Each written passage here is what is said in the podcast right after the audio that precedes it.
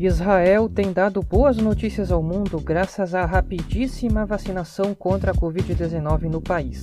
Mais de metade da população israelense já recebeu pelo menos uma dose. O ritmo das infecções e das mortes no país sofreu um declínio que, para os especialistas, é certamente um efeito da campanha de imunização.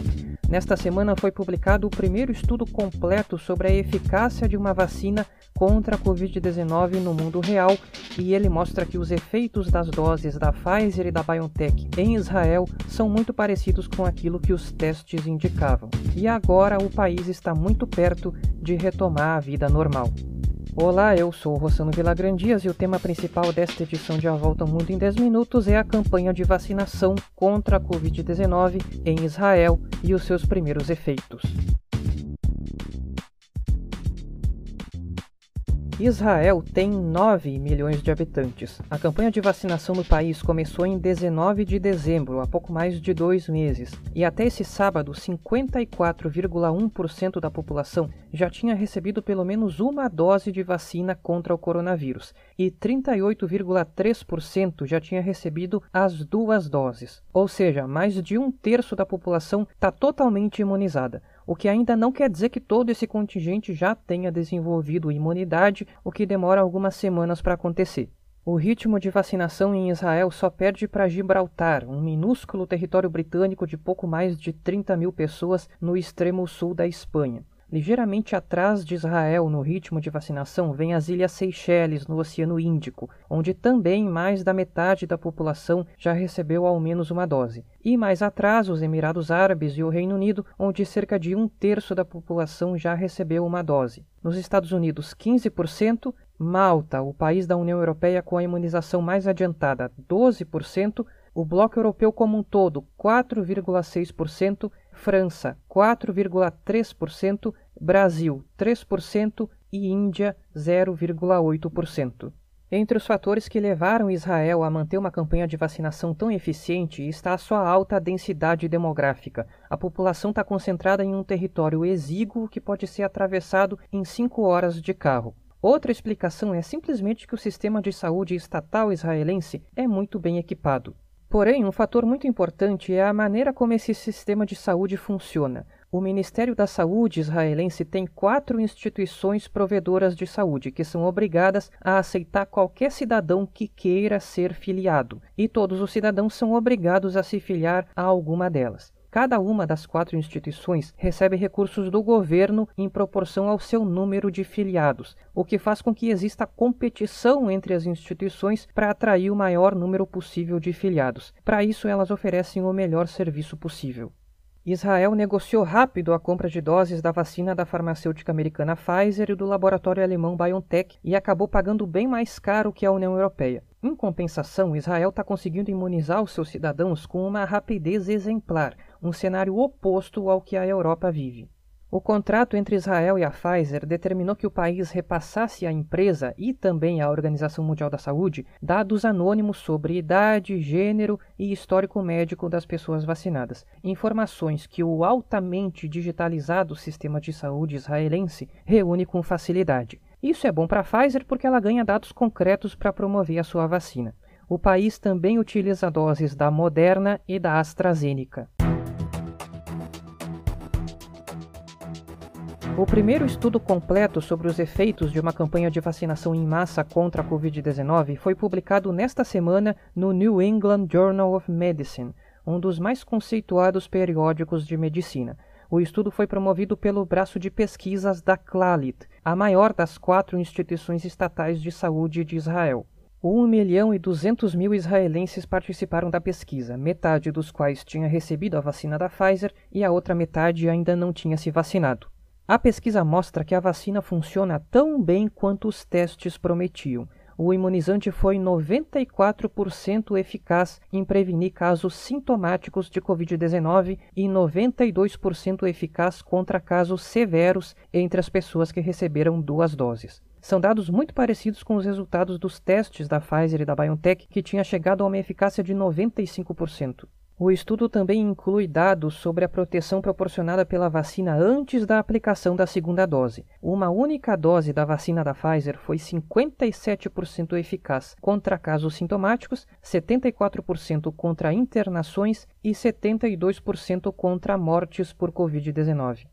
Uma outra informação muito animadora é que no momento em que a pesquisa foi feita, a variante do vírus da Covid dominante em Israel era a variante britânica, que é mais contagiosa. Portanto, o estudo mostra que a vacina da Pfizer proporciona algum grau de proteção contra essa variante, algo que não estava presente nos testes.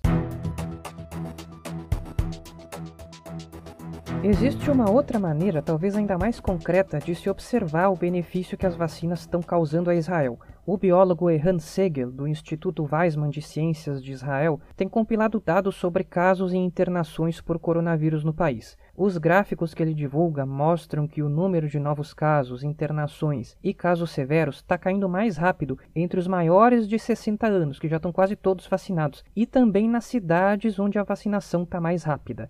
Informações divulgadas recentemente sobre a imunização no Reino Unido vão no mesmo sentido dos dados de Israel.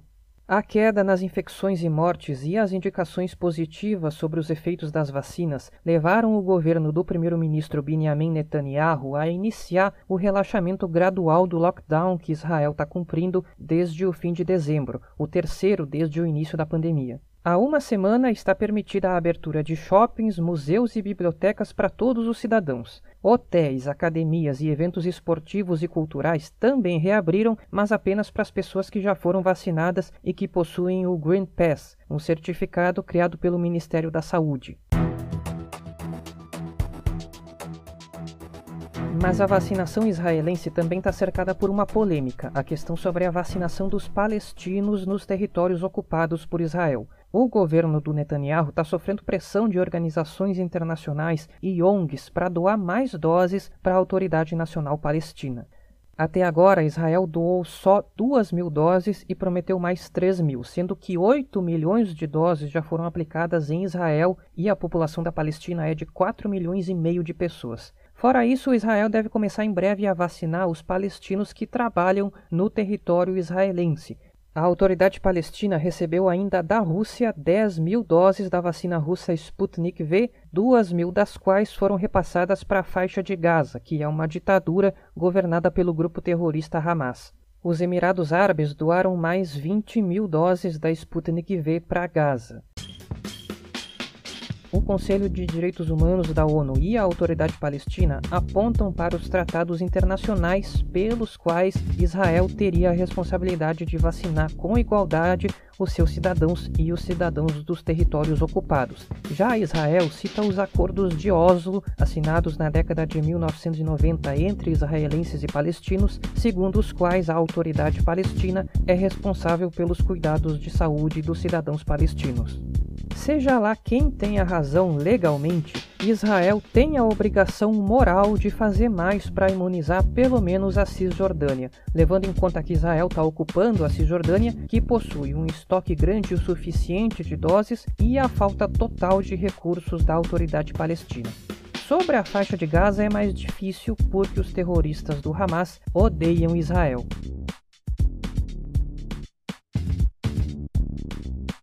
O presidente Joe Biden teve na semana passada a sua primeira grande oportunidade de reconquistar a confiança dos europeus e reparar os danos graves que o seu antecessor Donald Trump infligiu à Aliança Transatlântica, a parceria estratégica entre Estados Unidos e Europa construída na Segunda Guerra Mundial e sobre a qual se assenta a ordem mundial desde então.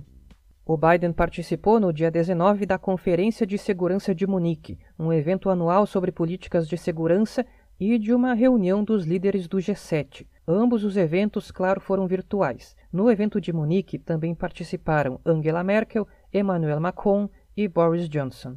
No seu discurso, a Merkel não podia ser mais explícita ao comemorar o novo governo americano. Os sinais de multilateralismo neste ano são muito melhores do que eles eram há dois anos atrás. Isso tem muito a ver com o fato de Joe Biden ter se tornado presidente dos Estados Unidos. Seu discurso de agora, mas também os primeiros anúncios do seu governo, nos convenceram de que isso não é só conversa, mas ação. Fecha aspas. O Biden, no seu discurso, repetiu várias vezes: America is back. America is back. The Transatlantic Alliance is back. Que virou uma espécie de mantra da política externa da Casa Branca. Ele disse, aspas, a parceria entre Europa e Estados Unidos é e deve permanecer a pedra angular de tudo o que esperamos realizar no século XXI. Em muitos lugares, inclusive nos Estados Unidos e na Europa, o progresso democrático está sob cerco. A nossa colaboração se manteve e cresceu ao longo dos anos porque ela nasce da riqueza dos nossos valores democráticos e compartilhados. Fecha aspas. O Boris Johnson, um camaleão político que já tinha elogiado a política America First do Trump, foi o mais entusiasmado em abraçar o renascimento dos Estados Unidos. Ele disse, aspas, Eu acredito que a Europa reconhece cada vez mais a necessidade de se juntar aos nossos amigos americanos para redescobrir aquela liderança perspicaz e o espírito de aventura e unidade transatlântica que tornou os nossos dois continentes grandes em primeiro lugar. Fecha aspas. Um dos assuntos tratados pelos líderes foi a OTAN, um dos aspectos mais concretos da parceria entre América e Europa. O Biden garantiu que está totalmente comprometido com a OTAN e manifestou também apoio à cláusula principal do tratado da OTAN, que diz que um ataque a um país membro equivale a um ataque a todos. O Macron também se comprometeu em defender a OTAN, mas voltou a dizer que a União Europeia precisa levar adiante as suas próprias iniciativas de segurança e assumir um papel maior na sua própria defesa. O presidente francês há tempos defende a criação de uma força militar europeia, o que muitos veem como um desapreço à OTAN. Sobre a Rússia, o Biden disse, aspas, o Kremlin ataca nossas democracias e usa a corrupção como arma para tentar minar o nosso sistema de governo. Os líderes russos querem que as pessoas pensem que o nosso sistema é mais corrupto ou tão corrupto quanto o deles, mas o mundo sabe que não. Fecha aspas. E sobre a China, ele disse, aspas, nós devemos nos preparar juntos para uma competição estratégica de longo prazo com a China. A competição com a China vai ser acirrada. Temos que reagir aos abusos e à coerção do governo chinês que minam os alicerces do sistema econômico internacional. Fecha aspas. A Estônia ganhou no mês passado a primeira mulher a ocupar o cargo de primeira-ministra na história do país. Kaja Kallas é líder do partido de centro-direita, que é o maior do parlamento desde as eleições de 2019, embora estivesse na oposição até agora. A Estônia tem cerca de 1 milhão e 300 mil habitantes, um dos menores países da União Europeia e também um dos mais orientais. Fez parte da União Soviética e a sua cultura é uma mistura entre a Europa Oriental e a Escandinávia. Kaja Kallas se tornou chefe de governo depois da queda do primeiro-ministro Yuri Ratas, que renunciou depois que a Procuradoria da Estônia acusou membros do seu partido de corrupção. Não é de hoje que o partido do Ratas, de centro-esquerda, se envolve em negócios escusos. O Yuri Ratas governava em coalizão com a extrema-direita. Você pode me perguntar por que diabos a centro-esquerda governava junto com a extrema-direita, mas na Europa Oriental isso é normal. A nova primeira-ministra descartou qualquer possibilidade de formar uma coalizão com a extrema-direita e, ao invés disso, se uniu ao partido do Yuri Ratas. A Romênia, outro país da Europa Oriental, também tem um novo primeiro-ministro. Com cerca de 20 milhões de pessoas, a Romênia é o sexto maior país da União Europeia, depois de Alemanha, França, Itália, Espanha e Polônia. Os eleitores romenos foram às urnas para eleger um novo parlamento em dezembro. O partido mais votado foi o PSD de centro-esquerda, que elegeu 110 deputados. Mas 110 ainda estava longe dos 166 necessários para ter maioria no parlamento e o PSD não tinha alternativas para formar coalizões. Assim, o que saiu das urnas foi um governo de centro-direita pró-União Europeia formado por três partidos: o PNL de centro-direita, a Aliança 2020 de centro e o partido que representa as pessoas de etnia húngara que vivem na Romênia.